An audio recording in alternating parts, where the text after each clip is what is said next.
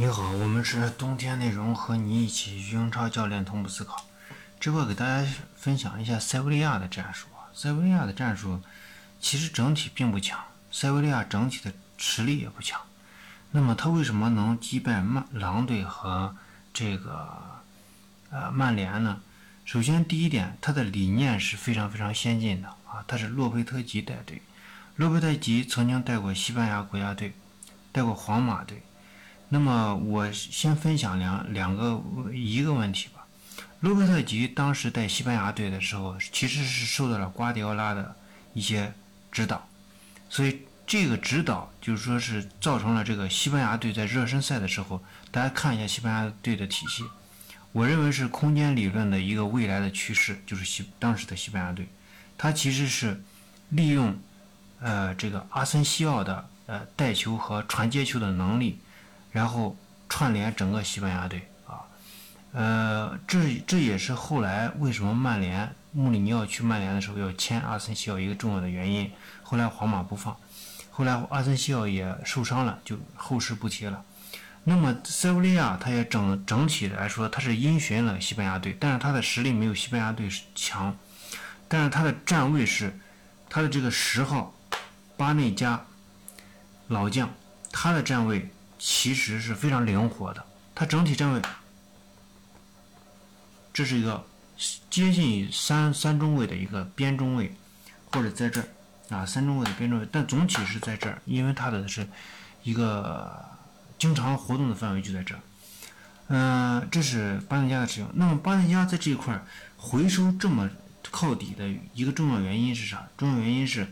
利用巴内加的传球，他的这个传球的数据。在西甲也是非常非常靠前的啊，那么他的传球主要是找前场的这个这个正常应该是二十四号啊，这个是二十五号，二十五号的这个呃呃费迪费尔南多啊，以前曼曼城的费尔南多，那么这个费尔南多呢和巴内巴内加还有这两个中卫，一个是一个是应该是一个二十号，应该这个应该是那个。法国那个小小伙儿啊，叫叫叫什么啊？不知道，老是戴个发带。这四个人整体负责后场的这种运转，然后出球主要靠二十号和这个呃这这个这个小法国法国那个小伙那个右边的这个中卫，然后再一个就是巴内加。那么他们出球的过程中，巴内加的直传比较多，其他两个中卫的直大多数不采用直传。大多数是吊对角线，啊，我们看到大量塞维利亚的这个球是掉对角线啊，从二号打到这个，这这为什么用蓝色啊？这是这四个人是塞维利亚的主要的攻击攻击点，呃，就是两个边锋啊，一个叫五号的那个呃什么奥坎波斯，然后这个是四十一号的这个呃加呃苏索。那 AC 米兰的苏索，这个是左边后卫，这个是右边后卫啊。其实这样这样的站位，你似乎看成了变成变成一个五后卫，因为巴内加的这个回撤，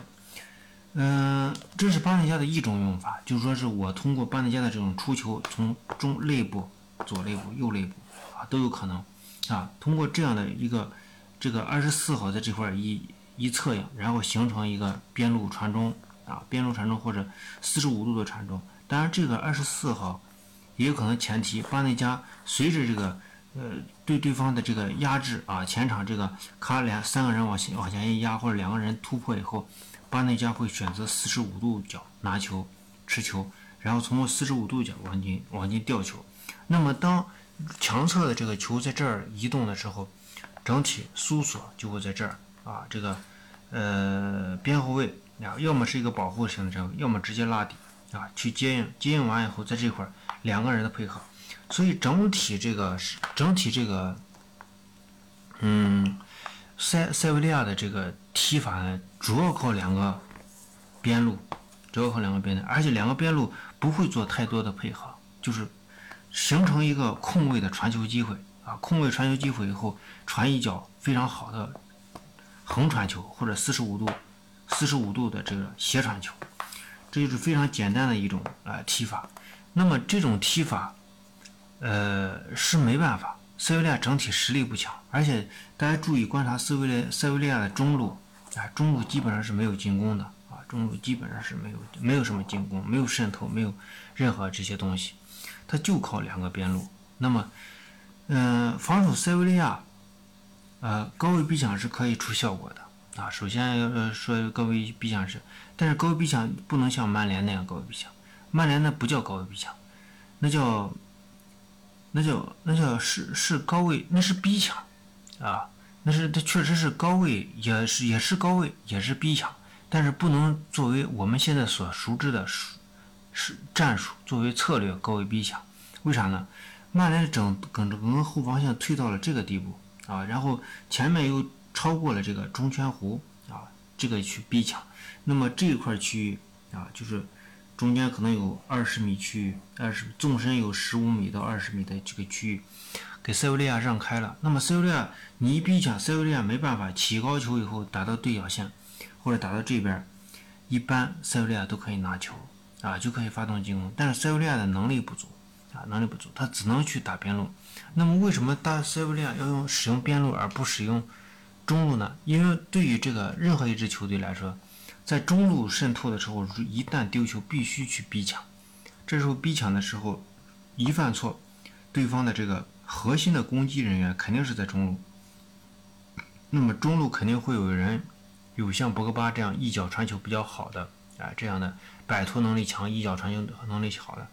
在中路就会迅速发动反击。那么塞维利亚的防守又很难保持啊，高位逼抢的话也不太现实，所以他整体把球打到两个边。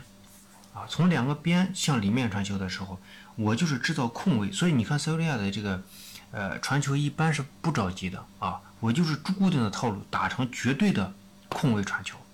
所以这个就是为什么我说洛佩特吉完全拿到了瓜迪奥拉的核心科技，就是空间理论用的非常好。首先从大的这个策略上看，我不打中路。不打中路就意味着你在中路你的持球时间少，我的持球时间也少。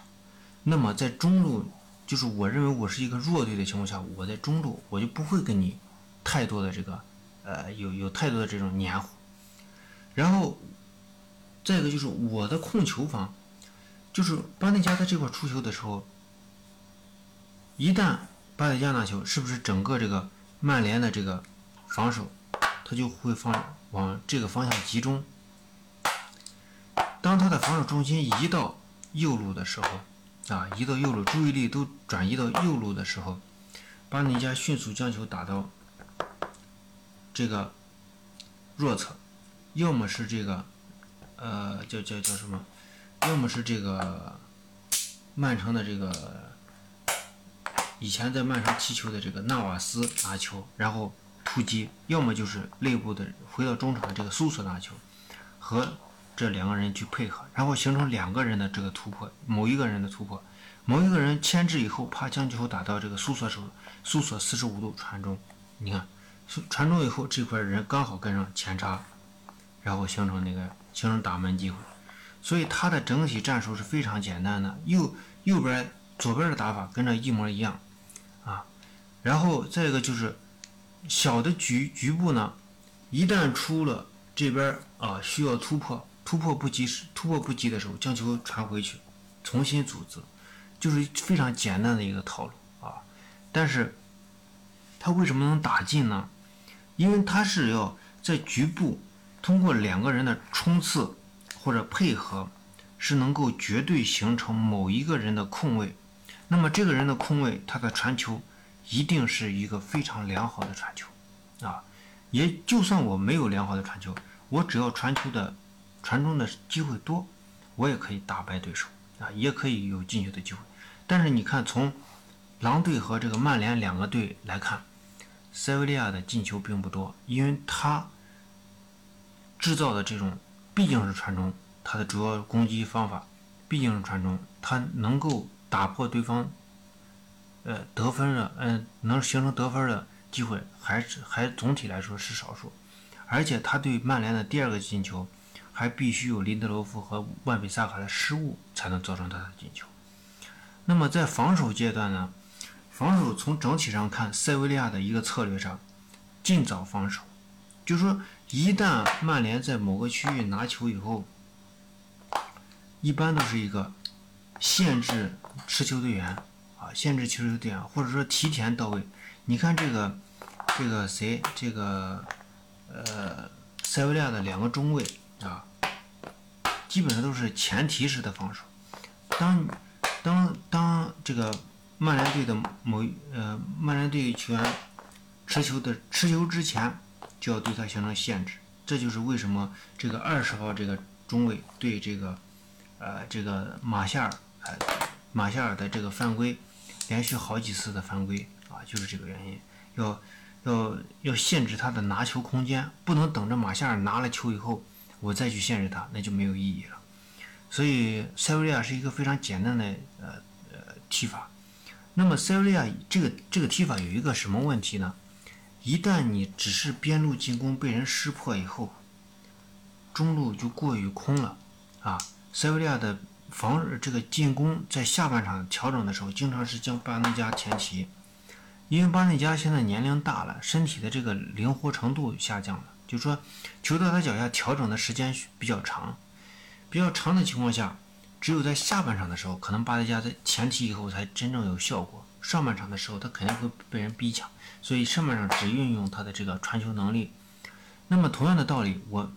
这个这个战术像谁呢？因为我们说洛佩特吉在西班牙队的时候有这个阿森西奥，阿森西奥是能带能传。那么巴内加在这块只能传球，那么他就有一个问题，他的出球线路是相对固定的。未来国米在面对他的时候，可以将整体的防线。有一个人单纯有一个前锋单纯去盯巴内加，然后其他防守他的这个出球线路，然后弱侧做好盯防，那么我认为塞维利亚的这个整个的这个进攻体系就会被打乱，所以这是一个非常简单的这个简单的这个呃战术。再一个就是巴内加的前提，如果巴内加前提以后，这肯定是在下半场啊。肯定是在下半场，上半场前期就是个死，而且这个会限制到塞维利亚整体的这个战略和战术。